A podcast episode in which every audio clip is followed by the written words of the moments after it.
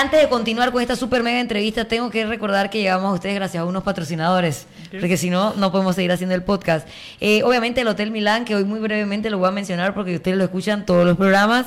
También ah, gracias a Granel, que es un mini super de recarga ubicado en la calle 75 San Francisco, donde tú básicamente llegas con tu frasco o con tu bolsita y ellos tienen las vainas a granel ahí y tú te llevas lo que necesitas y así pues es una tienda cero residuos porque tú estás como reutilizando frascos y, envases para poder hacer tus compras. Y ellos eh, tienen obviamente a disposición productos de limpieza, frutos secos, tienen también snacks, frutas, verduras y los puedes seguir en arroba agranel.panamá y si dices que lo escuchaste en el podcast vas a tener 15% de descuento en tu compra.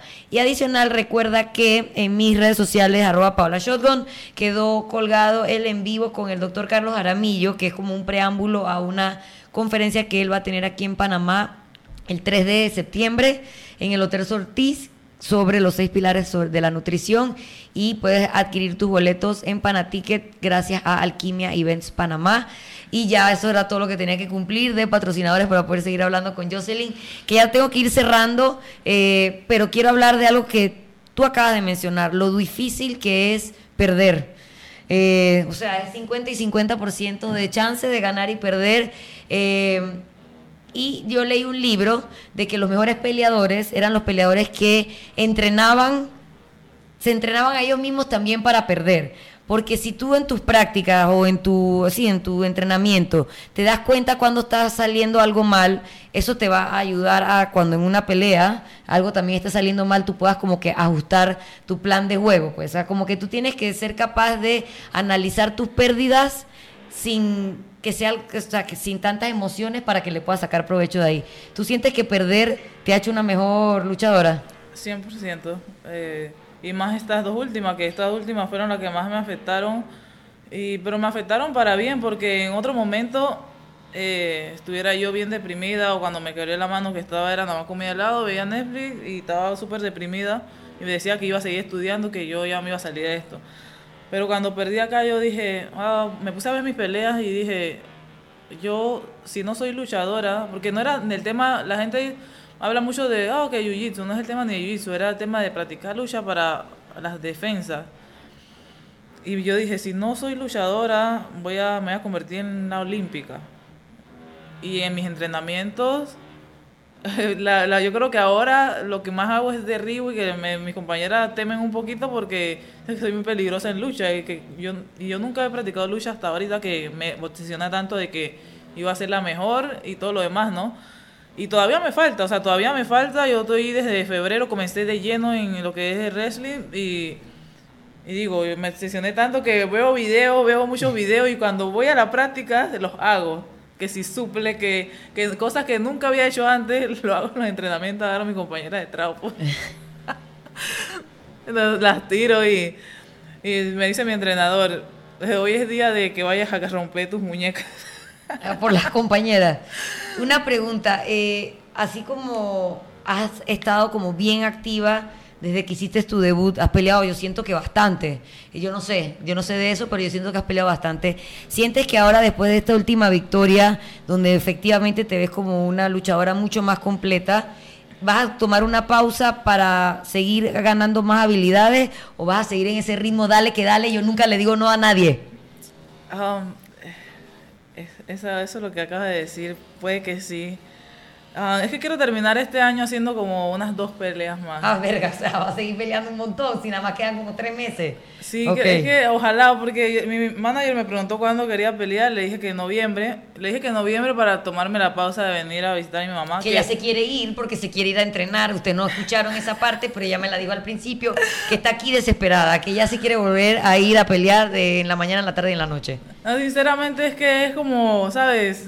No sé, pues mi diario vivir y y quiero ir a entrenar, tal vez me quiero quedar porque cuando estoy allá ando y que me quiero ir. Entonces es algo bien raro. Mira, yo creo que los atletas que andan de aquí para allá y eso, ellos deben de comprender mucho cómo es la situación. Pero sí, quiero hacer unas dos peleas más, que quizás me salga una, que yo estaría súper contenta. Y pues no me importa con quién sea. Yo peleo porque me gusta, no por el nombre de la persona y que, bueno, si, si me dan un campamento completo, se estudiará y, y me prepararé para ella. Si se da otro corto aviso, pues quizás lo agarre, quizás no, porque también mi manager me ayuda a tomar decisiones. Ya no tomo decisiones tan locas, pero casi siempre digo que sí. O sea, que casi siempre digo que sí es un sí Así 100%. empezó el podcast, ya saben. Si necesitan enterrar un cadáver, si necesitan secuestrar un avión, si necesitan alguien que pelee de último aviso, Jocelyn, ella va a decir probablemente que sí. Es que, mira, mira, tienen que comprender. Comprendamos, a ver. tienen que comprender que, como te digo, yo hago sparring lunes, jueves, y eso es. En el String Culture ahí entrenan muchos peleadores de Michatei, entrenan en String Culture, todos peleadores ex campeones, campeones de UFC y todas las ligas de Estados Unidos. Y eso es que de repente te toca una persona que pelea bien raro. O de repente le dices que vamos a darle y la persona te sale con otro movimiento. O sea, yo entreno con todos los cuerpos ancho, mediano, barquillo. Entonces, yo digo, pues si peleo con personas que ni sé quién son, no sé cómo me van a salir en una pelea, nunca he visto peleas de ellos, entreno con esas personas, hago sparring con ellos. ¿Por qué huirle a una persona que me dicen, vas a pelear con ella y por lo menos puedes ver un video de cómo se mueve, ¿no? Y a la otra es que, es que la única manera que yo dijera que no es que me digan, disque, y eh, tienes que bajar las 24 libras que bajé para esta pelea en dos semanas, en, en dos días, que no lo voy a hacer, porque ya me voy a joder mi cuerpo. Entonces, eh, algo así, ¿no? ¿En Y- qué peso quieres seguir peleando ya ahora sí? ¿135 o no? Eh, no, voy a seguir en 135. La pelea con Ramona fue en 145 porque, Porque ella no dio el peso. No, no quiso. Y de, de- y de hecho, fue inteligente. No dio el peso, pero lo dijo antes porque no quería quedar mal en la pesa, ¿no? Fue inteligente, pero igual a mí me parece una irresponsable porque... A nosotros también. Eso es parte de su porque- responsabilidad porque- de luchador. Porque mira, que tú no dejes el peso ah, en el sentido de que tienes tres meses para prepararte y que tú me digas dos semanas antes que tú no puedes hacer ese peso, ya tú sabías. Y para, bueno, y algo así que quiero agregar es que lo, lo último que pasó en la pelea, de Te habías como cortado, yo creo. en, en el peso. No, tenía, habías tenido como una lesión. Ah, eso fue en Singapur. Que dos en las mismas dos semanas antes. Me No fue el gringo loco que le metió un cabezazo, No. pero también se cortó. Sí, fue una, una loca. Eh, sin querer ahí una, una amiga me metió un codazo, le iba a derribar mis suples locas, la iba a derribar y como que se asustó y hizo esto. Y me metió un codazo. Fueron como seis puntos, creo. Y ya me faltaban dos semanas para pelear esa tita.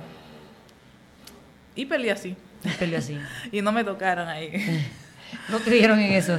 Sí, pero um, sí, para agregar, porque lo quiero agregar yo, de la última pelea de que por 1.5 se me dificultó el peso, sinceramente, lo que no saben es que yo hice mi peso completo. Hice mi peso completo, sino que, como te digo, yo estoy siguiendo indicaciones y cuando yo, yo bajé, me faltaban, me tenía que bajar 24 libras en dos semanas y tres días. Ah, yo bajé muy rápido, o sea, porque yo, yo dije, como siempre ando obsesionada, como ya sabes la palabrita, eh, me dijeron y yo comencé a correr a 6 de la mañana eh, en Las Vegas. Hace frío. No, hace... Está como a 42 ahorita de grados. Está bien, es un calor caliente Ok, de desierto.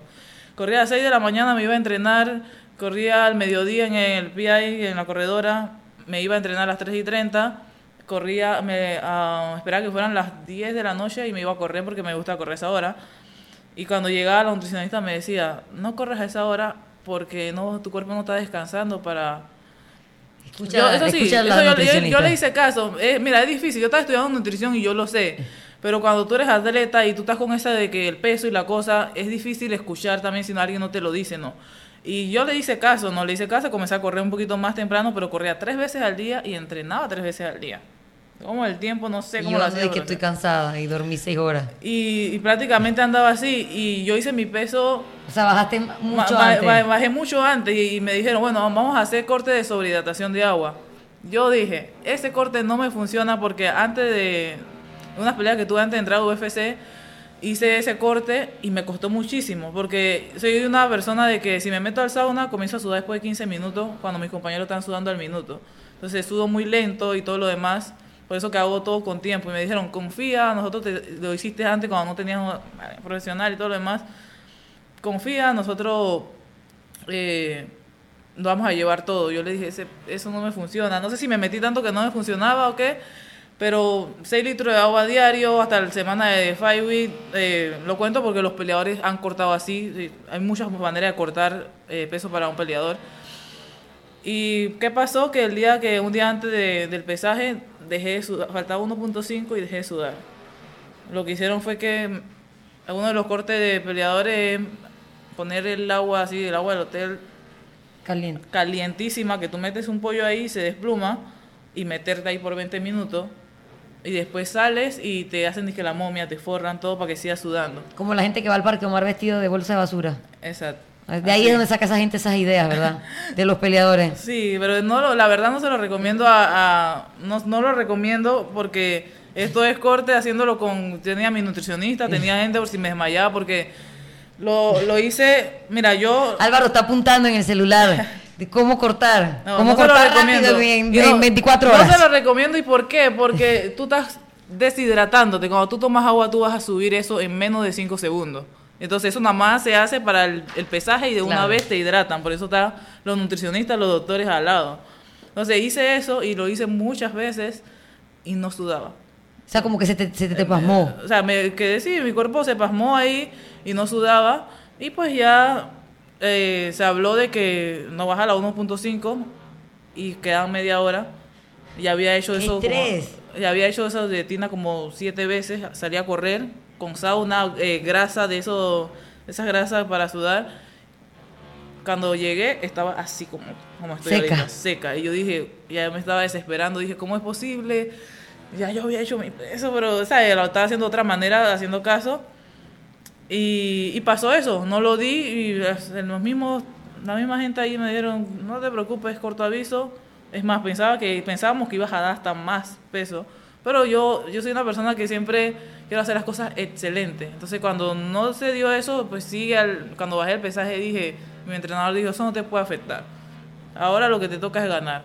Y ganó. Y muchas personas pensaban que me iba a afectar porque sí, o sea, yo, yo no había, yo, yo desde las 12 de la noche estaba haciendo corte para, para bajar hasta las 9 de la mañana y no, no bajaba esas 1.5 libras. Mentalmente te, te va comiendo, ¿no? Y, pero yo dije, yo estaba muy entrenada porque yo terminé de pelear en Singapur y yo seguía entrenando. O sea, yo nunca paré, nunca me fui de parranda, eh, ni tomo, ni nada de eso.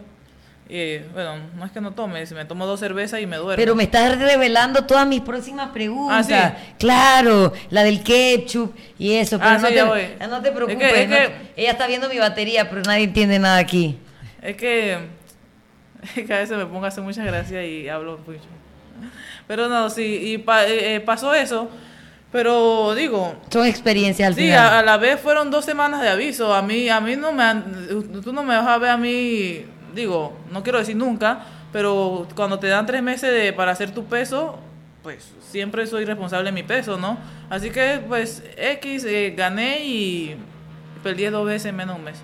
Bueno, Jocelyn, en verdad, muchísimas gracias por haber venido aquí al podcast. Realmente es bien emocionante ver una banderita panameña cuando es una cartelera UFC. Yo que soy seguidora de eh, este deporte, en verdad, realmente le estás abriendo las puertas a un montón de gente que, digo, igual va a tener que trabajar duro, igual va a tener que demostrar, pero realmente tú eres la que estás como abriendo esa trocha porque eres la primera panameña o sea, mujer, todas esas cosas que nos llenan como de orgullo. Así que para ya ir cerrando, eh, ¿qué quisieras como decirle a alguien? Es- esto es súper cliché, yo lo sé, pero es una linda manera de cerrar. ¿Qué le dirías a alguien que está empezando como tú, que tal vez tiene 12, 13, 14 años y se pelea todavía con sus amiguitas en la barriada y que sueña con ser una luchadora o que sueña con ser un gran peleador? ¿Qué le dirías para que no tiren la toalla? Bueno, Bueno, aparte que que no se vayan a Iowa, eso es como Sí. con lo que yo me quedo aquí. Uno, que no se peleen en su barriada, que busquen eh, una academia de artes marciales o ya sea boxeo, lo que le guste. Porque lo hice, pero no te va a llevar nada bueno. Fueron cosas locas y actualmente, bueno, ya estamos bien actualizados donde te puedes ir a una academia a entrenar y montarte, mo- montarte en un octágono profesional y, y pelear. Eh, sigan luchando por sus sueños, eh, no dejen que nadie le diga que no. Eh, las dificultades de la vida siempre, siempre van a haber dificultades en la vida. Solamente tienes que ser fuerte para seguir, seguir con tus metas y no dejes que los obstáculos te detengan. Estoy demasiado feliz con este podcast, de verdad, Jocelyn. Muchas gracias. No sé si te vas a quedar mucho tiempo, si te vas a ir rápido. Estoy, eh, espero verte muy pronto de nuevo en la televisión, ahí en la sala de mi casa, dándolo todo y representando a Panamá también como lo has hecho hasta ahora. Gracias. Chao muchachos, recuerden suscribirse a nuestro canal de YouTube para que YouTube me siga queriendo un poquito más.